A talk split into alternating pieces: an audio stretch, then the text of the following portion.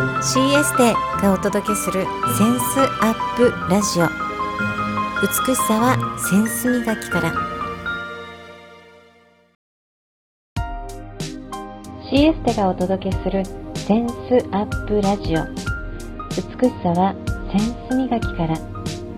センスアップというコンセプトでこの番組をお届けしていきます。センスは3つの C キャッチチョイスチャレンジ。を磨いていくことで心の美しい美人を追求していく。センス磨きをしていくことで一人一人の可能性が最大限発揮されるというビジョンを持って各フィールドのプロをお招きしながら豊かなライフスタイルを送っていきたいというあなたと一緒にこの番組を作っていきたいと思っています。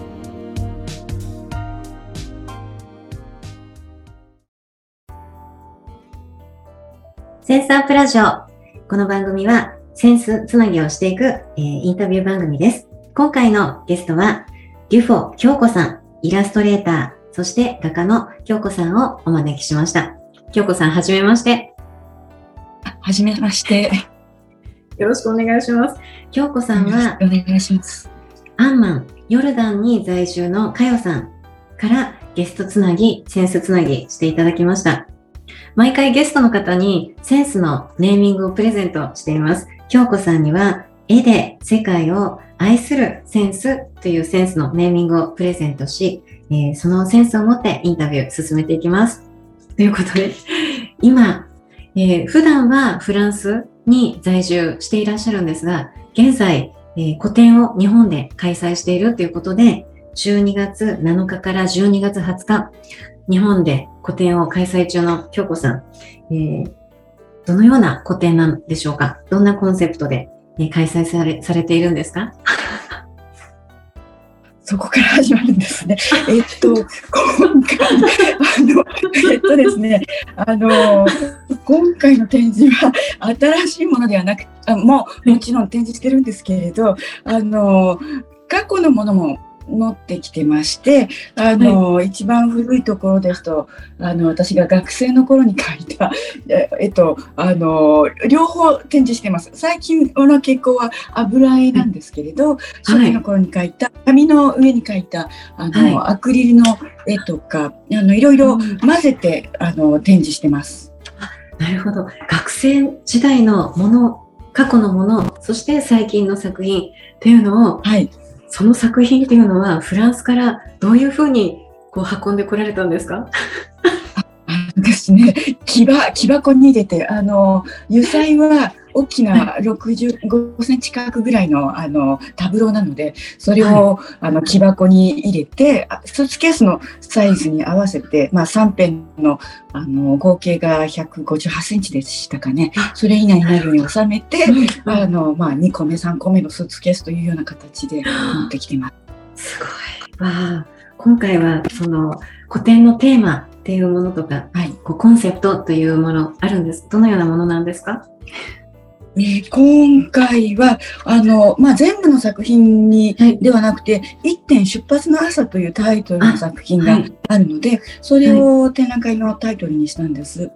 で私の中でちょっと一度あの人生でこうこうくじけた時があってで自分の中のあのとてもこうあのこう勇気づけられた言葉にというのが芋虫にとって人生の終わりは蝶にとっての世界の始まりっていう老子の言葉があるんですね。でやっぱりこうページをめくるのにその言葉とっても背中を押してくれてまあ出発の朝というのは多分いろいろこう悩みを抱えている人たちも何がしかこう新しいこう出発というのがあるんじゃ誰にでもあるんじゃないのかなという気持ちを込めてあのそれにしました。あ出発の朝というこうタイトルを持っての個展なんですね。はい。はい。あ開催されている場所は、こう、一箇所でよろしかったですか？はい、そうですね。今回は、はい、あの、普段は古美術扱っている、えー、宝冠美術という、うん、あの、名古屋市の、あの、東山動物園、動物公園の、あの、うん、前にある、あの、画廊なんですけれど、あの、そこに展示してます。はい。名古屋在住の、えー、方、ぜひ、えー、個展にえー、足を運んでいただきたいなって思います。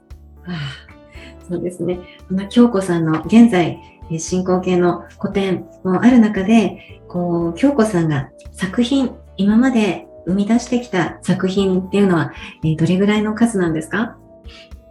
えー、っとですね、今現在、私たちのサイトに、あの登録されているものは685点になるんですけれど、それはね、あの必ずしもその数の通りではなくて、そこから抜け落ちているものもありますし、まあ、はい、多分あのそれ以上だと思うんですけれど、あのはい。この作品の数っていうのは、例えば、まず1000を目指そうとか、決めていらっしゃるのか、もう、こう、湧き出る思いで書きたいって思った数を重ねていったらの結果なのか、どんな感じなんですか？京子さんにとって。この数ですか？はい、いや結婚の気分、えー、そうですね。あまり意識したことがないので、ああの、えー、いくつかと聞かれて自分でサイトを調べてレフェランスナンバーが685でそこまで変えてきたのかという感じですかね。うんななんかね目指してる数字があって1000点いこうとかそういうの気持ちは一度も持ったことはないですね。なるほど気がついてみたら振り返ってみたら685作品っていう感じなんですね、京子さんにとって。そうですね。いや、そもそも自分でも、その番号を振っていなくて、たまたまその作品管理するには絶対そういう必要があるというふうに、あの、人から言われて 始めたので、で、そのおかげで、こう、管理ができるようになったというか、それ以前、うん、多分その始めたのがいつなのかな。それ以前は多分抜け落ちてるのでその前の年というのも何年かありますから、うん、えー、そこでそういうふうに管理するにはこうしたら方がいいというアドバイスをもらえたことはラッキーでしたね。なるほど。多分、皆さん多くのアーティストが自分で自己管理、そういう作品の管理っていうのはとても難しいと思うので、あの、そういった作品を作っていく人には皆さんに数字をつけるといいですよと私はアドバイスしたいです。ありがとうございます。アドバイス。アーティスト系の方、ね、聞いてくださったら、ぜひ番号付けを、えー、意識してみてください。あの作品の数という流れで、こう京子さんの作品のスタイル、まあ、過去、そして現在、スタイル、いろいろ変わ、細かくは変わっていることもあると思います。スタイルで大切にされていることと言いますと、どういうところですか？えー、っとですね、私は、まあ、以前からそうなんですけど、とってもあの、エコロジカルなライフスタイルにすごい関心を持っていてですね、で、あの、カンボジアですとか、あの、コットジバールに住んでいた時に、あの、まあ、やっぱりそういった土地でも何か絵を描きたいなと思っていて、パソコンっていうのはきちんとこう、あの、大都市できちんとこう、そういう環境の整った場所でしか使えない手段なので、あの、まあ、どんなに、こう、僻地に行ってもできるような表現手段を使いたいなと思います。それは自分の中で色鉛筆ですとか、その油絵の具というのは、あの、まあそんなにね、あの土ぼこりのあるようなところでも使えるからっていうのはありますね。パソコンって壊れちゃうんですよ。カメラとかでもね、砂漠なんか行ったら使えないみたいな。ですよね。あ、ちょっとそこはイメージできなかったですね。砂漠砂漠ではそうですね。あので細かいこう埃とかね、あのそう環境がこう整っていない場所では電化製品ってとっても脆い弱いものなので、うん、はい。あなのでこうエコロジカルどんなどんな環境自然の環境の中でも絵を描けるこう材料を扱ってきたって扱うのを大切にされてるってことですね。世界中を旅をされているようで、そして生活もされて、絵も描かれている、えー、京子さんです。デビュー当時の1作目、1作品目って覚えていらっしゃいますか？一番最初の作品と自分でこう考え、感じてらっしゃる作品を振り返ってどうでしょうか？どどれを一作品目と呼ぶのかもな なんとなく自分の中ちょっとあの定かじゃないんですけどその、はい、書き始めた当時はそれほど光と影というものを意識せずにグラフィックなものもやってましたけど最近は、あのこうデザイン的なグラフィカルなものよりもあの絵画というふうに、うん、あの、の方に興味があるので光と影というのを意識して描くようになってます。ああなるほど。そのデビューと最初の作品の頃はその絵画チックではないイラストレーターで光と影っていうのはあまり取り入れていなかった。けれども京子さんがその年を重ねこうキャリア絵を描くっていうキャリアを重ねる上で光と影を絵に投影する、反映するようになってこられた、来られたんですね。うん、光と、ね、光と影っていうのは、こう、どういったものなんですか絵に光と影を入れる。というのは、えー、絵に光と影を入れるというのは、あの、えっ、ー、と、窓を取り入れるという感じですかね。全くこう光のない絵だと、お部屋に飾っても、まあ、そこは窓にならないんですけど、光を入れることで、それが窓になるというか、あの、どんなちっちゃな部屋でも、そこに、こう、光が入っていると、そこが穴になって、こう、外への抜け道というか、つながる気がしますね。えー、それは、あら、もうちょっと聞いてもいいですか、京子さん。いや、あの、えっと、そうですね。あの、えー、それはこう、挿絵を描くのか、タブローを描くのかっていう違いでもあるんですけど、挿絵の場合は特にこう、本の中のものだから、あの、ずっと壁に飾っておくというものではないですけれど、壁に置いておく場合、それは、まあ、こう常に日頃こう自分の生活の中で目にするものだからそれは壁であるよりも私は窓であってほしいんですね。なので、まあ、昔のこう人たちがこう風景を描いてたのも視線かなというかそこがこう壁ではなくそのこうずっと遠方の水平線が見える地平線が見えるもしくは森が見えるとかそれが自分がそのちっちゃなまあ私の場合はですよ。広い部屋だったらそれに越したことはないんですけど たとえちっちゃな部屋でもそこでちょっとこうね呼吸ができるというか、あの、その空が見えたり、こう、奥行きがあるということにすごく、こう、あの、安らぐ感じがしますね。わあ、すごい。それが、こう、絵を飾るっていうところの、こう、価値の提供につながってくるんですね。うん。ありがとうございます。京子さんがこういった光と影を意識した作品作りをされている中で、あのテーマ設定で、えー、大切にされていること教えてください。えー、テーマはですね、えー、まあ、グループ展の場合と個人でやる場合では全く違うので、あの、はい、決め方も変わってきますけど、あの、うん、基本は自分の、あの、経験が元になって絵を描いていくので、その記憶をたどって、こう、あの、風景だの、見たものをこうモンタージュしていくわけですね。なので、あの、私のこう、自分のオリジナリティを出すには、日本人ではあるけれども、まあ、カンボジアだとかコートジバンの経験があるということも生かすことが、こう、やっぱり必要かなと思っていて、うん、できる限り、まあ、フランスにいても、まあ、なおさらフランスにいるからこそ日本人のアイデンティティっていうのを出そうという、あの、意識はしています。わあ、ね。こう京子さんのイラストを見ると フランスにいらっしゃるけれどもこう過去の作品を見るとアフリカのアフリカのイラストそしてお月様そして海辺でお月様が星を拾っている砂を星に見立てて星を拾っている作品とかなんか海外を感じる作品っていうのがすごく多いなって思いながらそうですよね。日本人であるアイデンティティっていうのを生かした作品作りされているのを感じます。うんね、その作品を見てると、すべての作品に、京子さんのこうシンボルマークというんですか？あれはサインですか？がありますよね。はい、サイン。はい。サインですよね。あの、サインがとても美しいなって感じて、どのようにこのサイン、あの、生み出されたんですか？えー、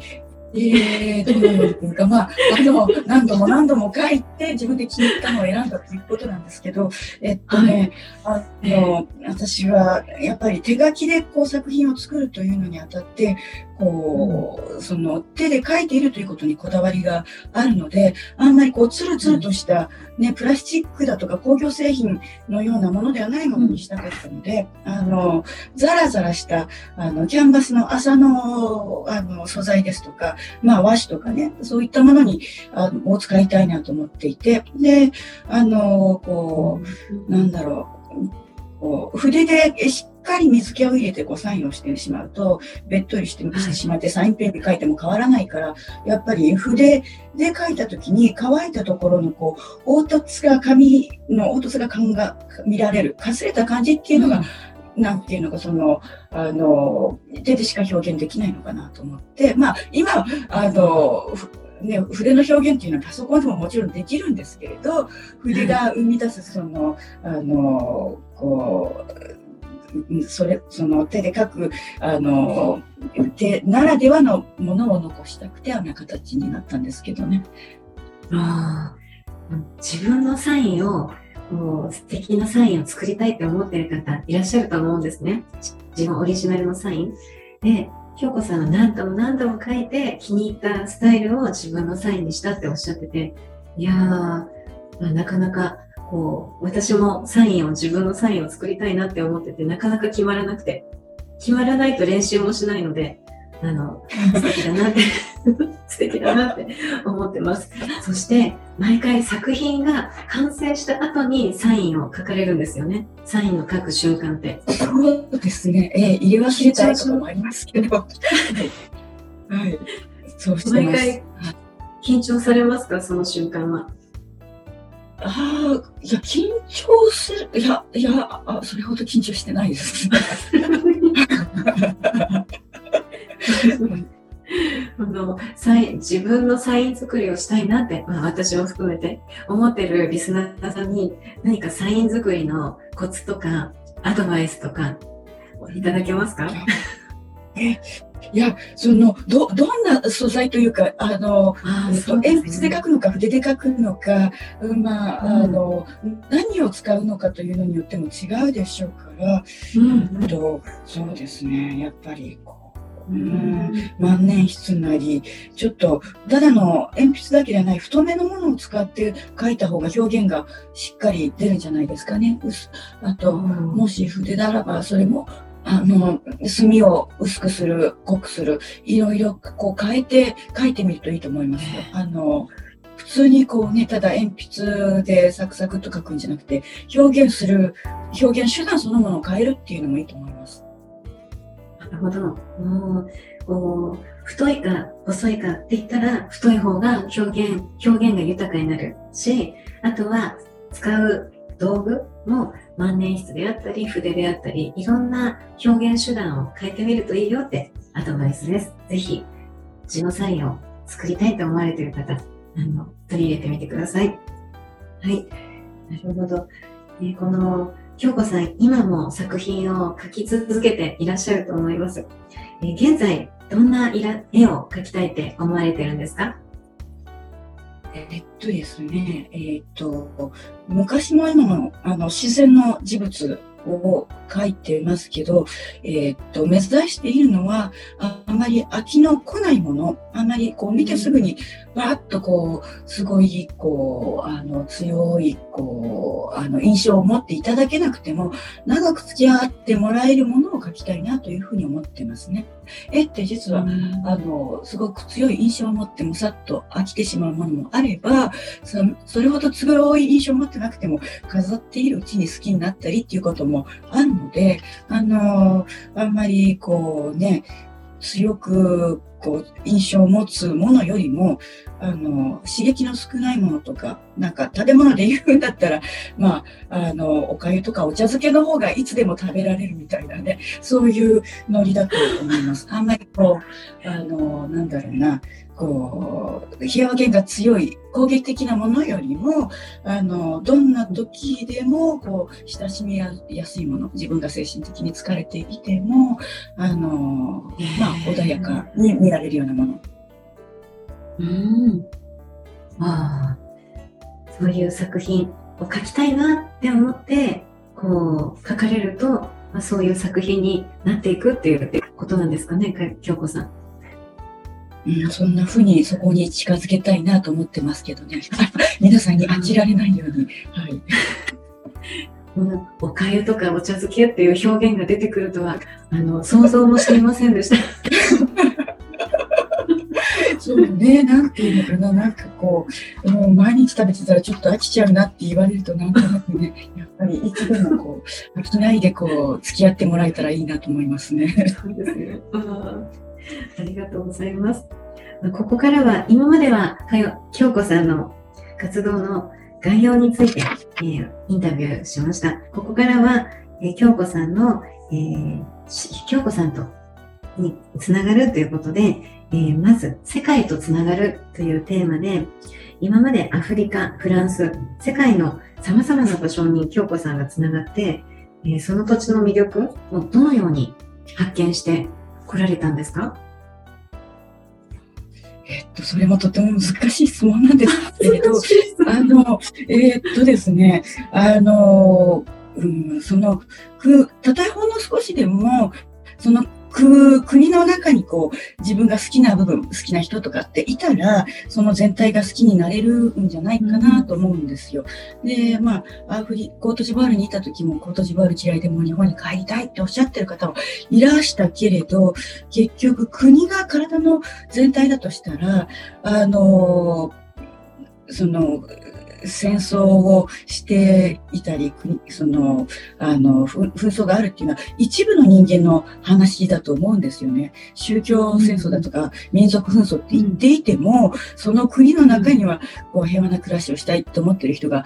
たくさんいるわけですよ。だからこう、ね、国の中でちょっと一部でも腫瘍ができてしまったら国全体がもう、もうストップして滅びてしまうみたいな、そういうのを私は見てきて、やっぱり、その、あの、こう、平和な暮らしをしたい善良な人々に対する魅力、そういう人たちとのつながりが、なんとなくその、こう、その土地というか国を好きになるのかなって思いますね。ああ、こう、人とのつながり、京子さんと心が通じる人とのつながりっていうのが世界の、それがアフリカであっても、他の国であっても、そのつながりによって魅力発見にになっていたんじゃないかってことですね。うん、そう思います。うん、なるほど。京子さんが現在イラストレーター、画家として活動されていらっしゃいます。京子さん自身の人生が輝く、えー、きっかけとなったエピソードを聞かせてください。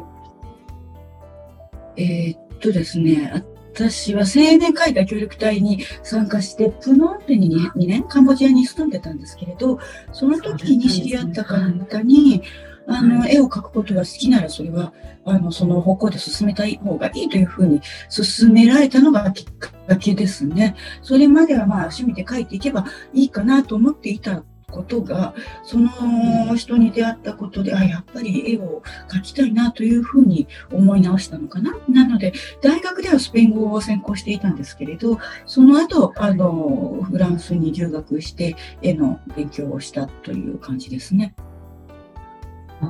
また、新規一転しましたね。スペイン学科だったけれども、青年海外協力隊でのきっかけで、あなたは絵を描いたらいいんじゃないか。あ、そうか。じゃあ、フランス、本場のフランスで学ぼうっていうすごいケーキでしたね、京子さん。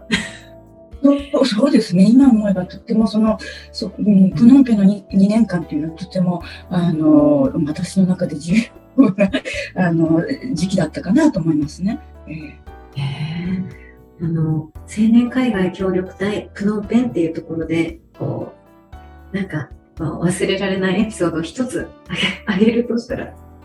どんなことですか？ね。私、すごく今でも自分でもラッキーだなと思ってるのは、もう今、ものすごいスピードで世界が動いていて、今、そのカンボジアのシームリアップ、アンコールワットの街も、かなりこう、ホテルがたくさん、インターナショナルホテルが建って、変わってしまったらしいんですけれど、私がいた頃ってまだまだ、あの、内戦が終わった直後で何もなかったんですね。だから、ホテルもなければ、本当にこう、ジャングルの中にこう、アンコールワットの遺跡ががポツポツとあるようなところで、私がいた時ちょうど皆既日食があって、アンコールワットのその、あの遺跡をね、あの、こう池の前でこう見ていて、そこに太陽がたーっとこう皆既日食で真っ暗になっていく瞬間っていうのを見たのは、本当に神秘的で、あれを見られたのはすごく幸せだなと思いますね。わあ、なんかこう人生、人生がこれから新しい人生が始まっていくみたいな幕開けみたいでしたね、それが、京子さんにとって。そうですよね、そうですね。まあ、他にもたくさんエピソードあるんだろうなって思いながら、まあ、次の質問をさせてください。京子さんがイラストレーター、そして画家としての自覚、誇りを持った経験について、えー、聞きたいです。いや、そうですね。うん、難しい質問ですよね。あ、でも、そん。なに、これ持ってるかと言われたら、うんって感じなんですけど、展覧会で人と会って褒められると、あ、いや、よかったな、よかったなと思いますよね。そう、その時ぐらいですかね。普段は別にそんなに誇りというほど、誇りも、なんか、ああの、いくらでも本当に絵が上手い人は世の中にいるのに、なんか、かけてないよなって思うことが多いですから、それほど自覚、誇りというのはないですかねっていうか、褒められると、ああ、そっかいって思いますけど、えー、うん自然体ですね、清子さん。それいやいや、あの、本当にね、あの、褒められなければどんどん進んでいくというか、自分で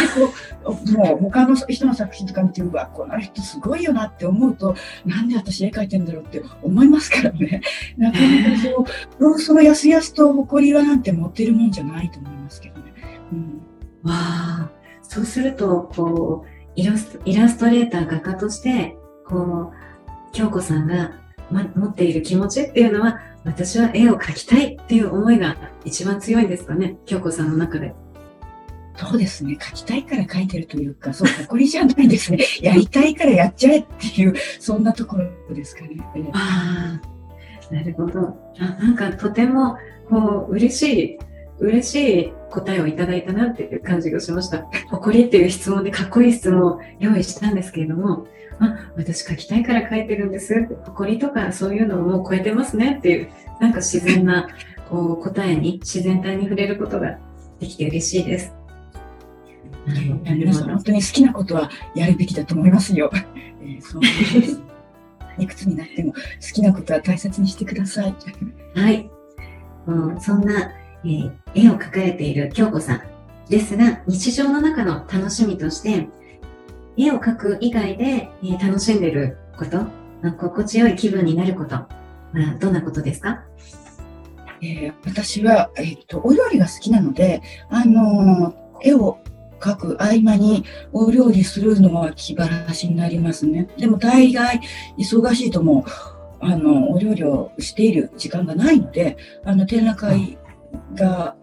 ある時とかも封印してます。で、忙しくない、ちょっと時間ができた時に、あの、お菓子を作ったりしてますけど、あんまり最近はお料理もお菓子も作れていないので、あの、作る時にはそれがちょっと私の気晴らしって感じですかね。ちなみに、どんなお料理なんですか？あ、そうですね。どんなものを作るかな。えー、っと、えー、っと、えー、あ、そう言われてみると、うんうん、あのー、あ決まった料理はなくて、うん、こう、こう、そうね、あの、時間ができたからこれ作りたいっていうのはあんまりないかな。でも、お菓子は、ケーキを焼くのは好きですね。時々こう、抹茶ケーキ焼きたくなったりして、作ったりしてますけど。うん、あ、手軽に作れちゃうところが、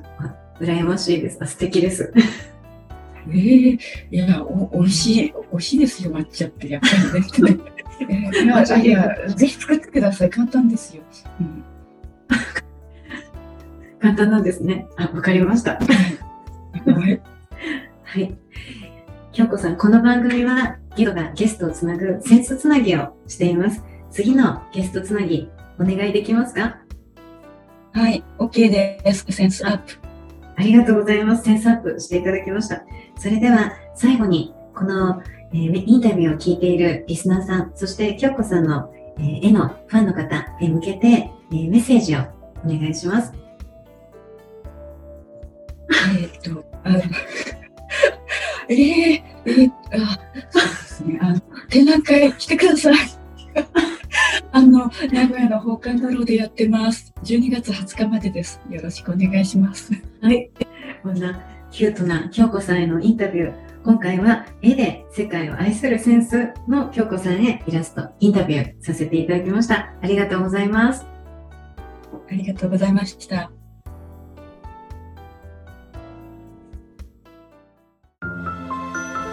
CS でがお届けするセンスアップラジオ美しさはセンス磨きから。